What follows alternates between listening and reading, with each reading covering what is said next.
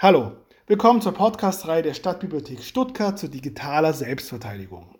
In den nächsten Wochen wird es in zehn Teilen um Programme und Tricks gehen, mit denen Sie Ihre Daten, Ihre digitale Identität und damit Ihr digitales Leben schützen können.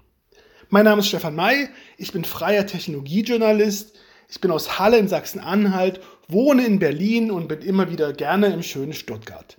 Ich beschäftige mich schon seit langem mit Überwachung und mit Gegenmaßnahmen zu diesem Problem. Diese Gegenmaßnahmen werden auch digitale Selbstverteidigung genannt.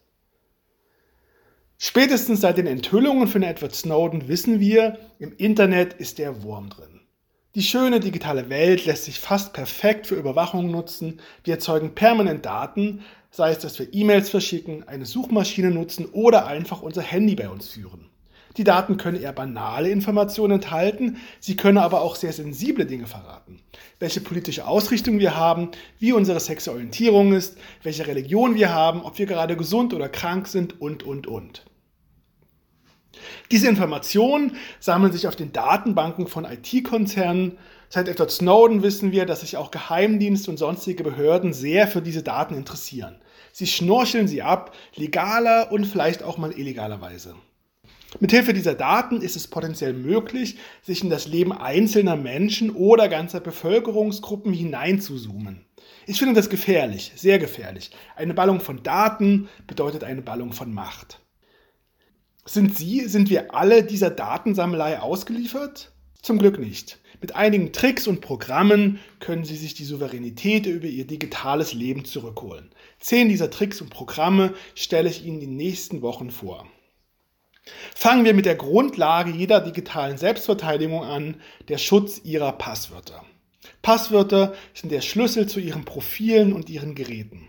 Ich glaube, jede und jeder von Ihnen kennt die einschlägigen Hinweise. Passwörter sollen möglichst lang, einzigartig und komplex sein das Problem ist, dass man in seinem digitalen Leben eine ganze Reihe an Passwörtern braucht. Für das E-Mail-Postfach, für zwei oder drei Social-Media-Accounts, für die Absicherung vom PC und Smartphone, für das Google- oder Apple-Konto und so weiter.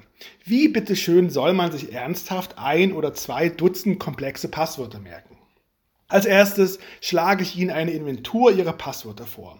Setzen Sie sich kurz hin und überlegen Sie sich, wo und wofür Sie Passwörter verwenden. Dann wählen Sie die besonders wichtigen Passwörter aus. Für diejenigen Dienste oder Geräte, bei denen ein unbefugter Zugriff besonders problematisch wäre. Das wird Ihre E-Mail-Adresse sein, Ihr Social-Media-Profil, das mit Ihrem Smartphone verknüpfte Google- oder Apple-Konto und vielleicht Ihr Profil bei einem Online-Händler, bei einem Bezahldienst oder bei einer Dating-App. Für diese Passwörter sollten die höchsten Ansprüche gelten.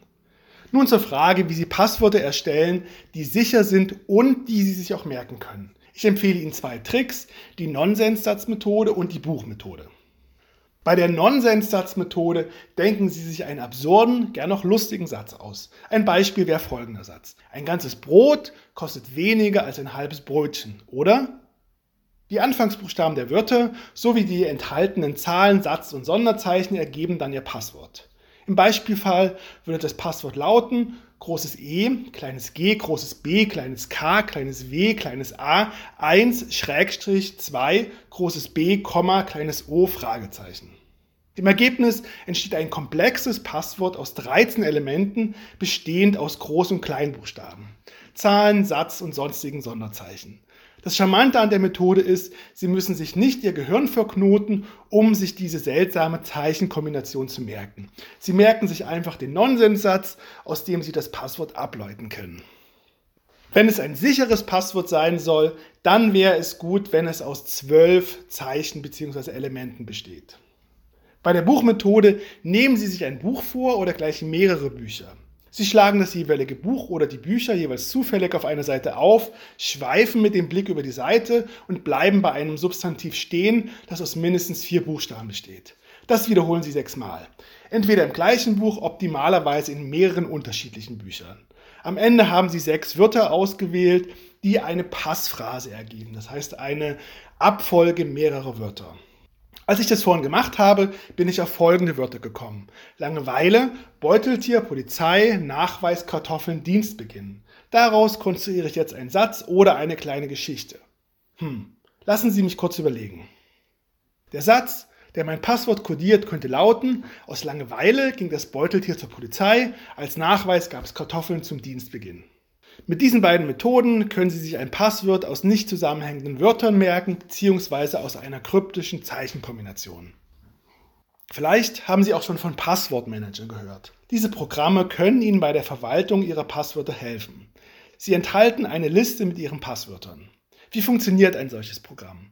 Sie legen im Passwortmanager eine Liste mit Passwörtern und den dazugehörigen Webseiten und Benutzernamen an, beispielsweise von Ihrem E-Mail-Dienst oder einem sozialen Netzwerk.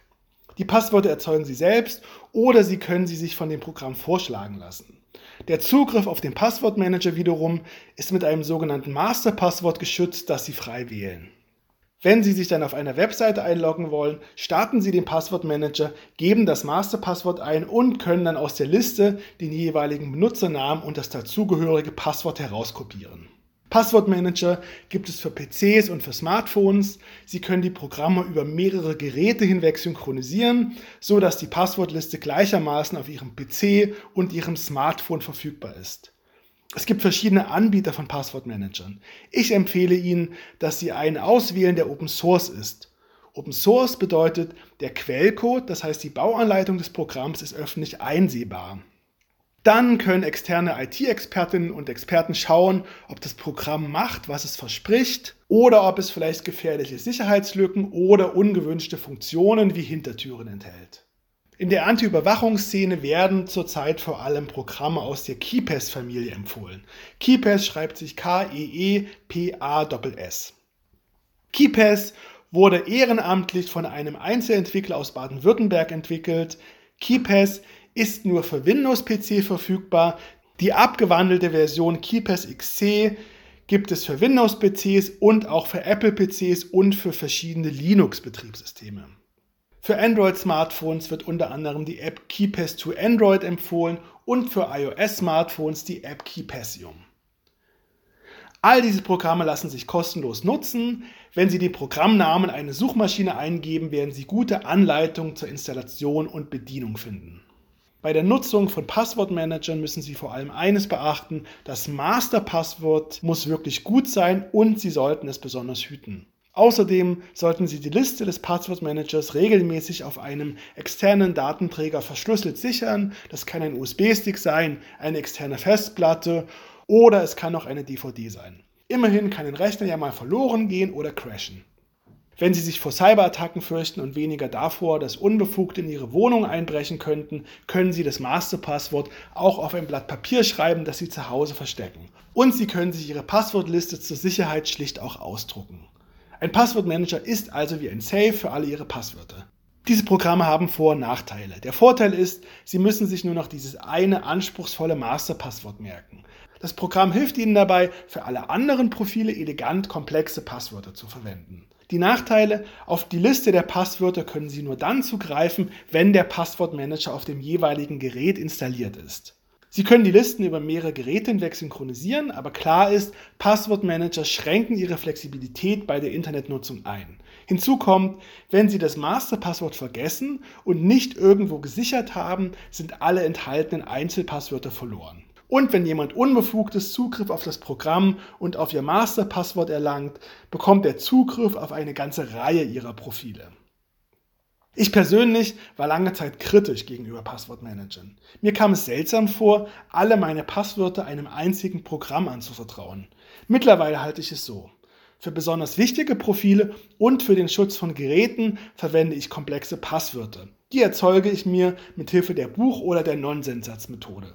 Für den Zugriff auf weniger sensible Dienste verwende ich einen externen Passwortmanager oder auch mal die Passwortspeicher, die die meisten Browser mitbringen. Probieren Sie die verschiedenen Herangehensweisen an Passwörter doch einfach mal aus und handhaben Sie es so, wie es für Sie am praktikabelsten ist. Passwörter sind die Schlüssel zu Ihren digitalen Identitäten. Mit ein wenig Know-how können Sie sie auf einem guten Niveau schützen. Das war der erste Teil der Podcast-Reihe zu digitaler Selbstverteidigung. Mein Name ist Stefan May, ich bin Technologiejournalist und ich würde mich freuen, wenn Sie auch beim nächsten Mal wieder reinhören. Haben Sie noch einen schönen Tag und genießen Sie das Leben in analoger wie in digitaler Form.